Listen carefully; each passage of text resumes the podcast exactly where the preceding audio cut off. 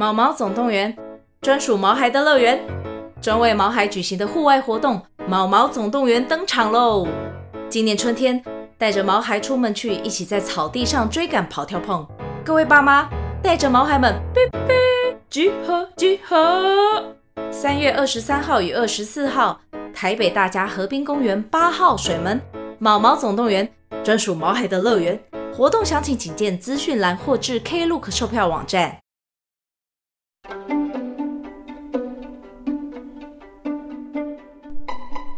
欢迎收听《欢乐成语故事屋》。今天要讲的主题却是做法自闭。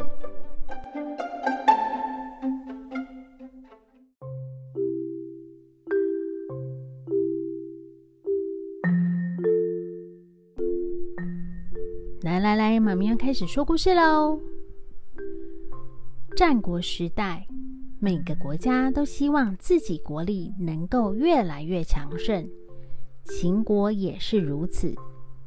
秦国的国君秦孝公，为了让秦国越来越强大，对宰相商鞅说：“商鞅啊，我希望你可以制定一套新法律，让国家更有制度。”于是。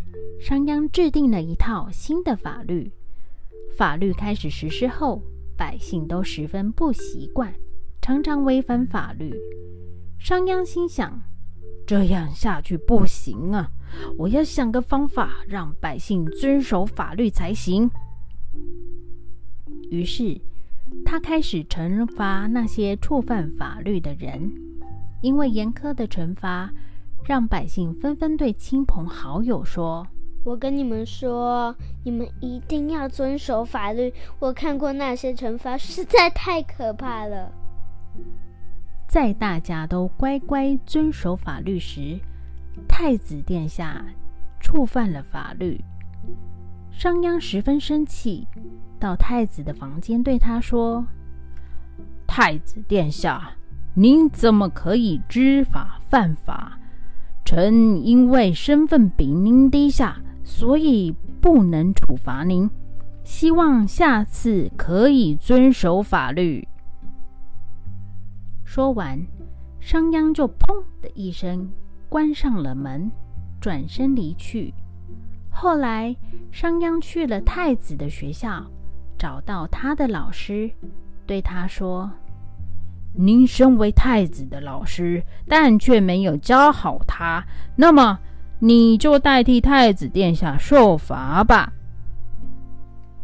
说完，就命令人把他的鼻子割掉了。太子因为这件事对商鞅十分不满，他对老师说：“老师，您放心，等我变成皇帝时，一定会为您报仇。”后来，太子即位时，对士兵们说。我命令你们去杀了商鞅。商鞅得到消息后，连夜的逃走了。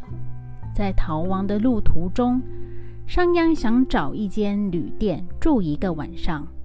老板对他说：“嗯，客人啊，请出示您的身份证明。”商鞅愣了一下，说：“老板。”对不起，我没有身份证明，可不可以通融一下，让我住一个晚上？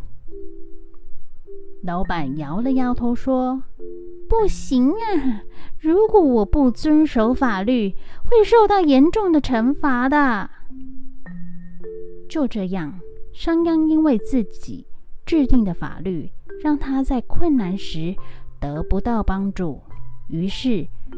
走投无路的他，很快就被新皇帝给抓住，处死了。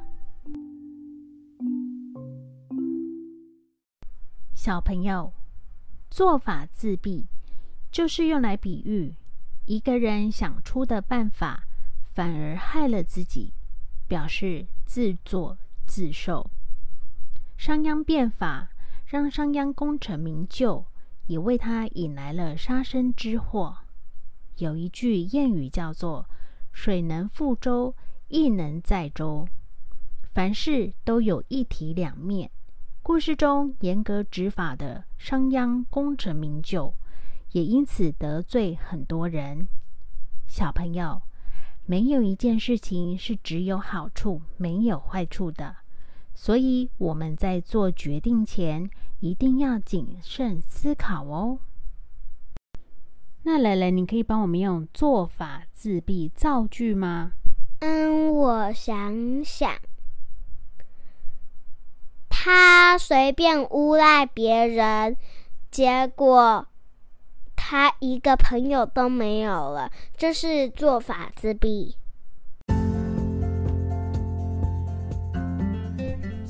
收听，记得订阅我们，给我们五颗星哦。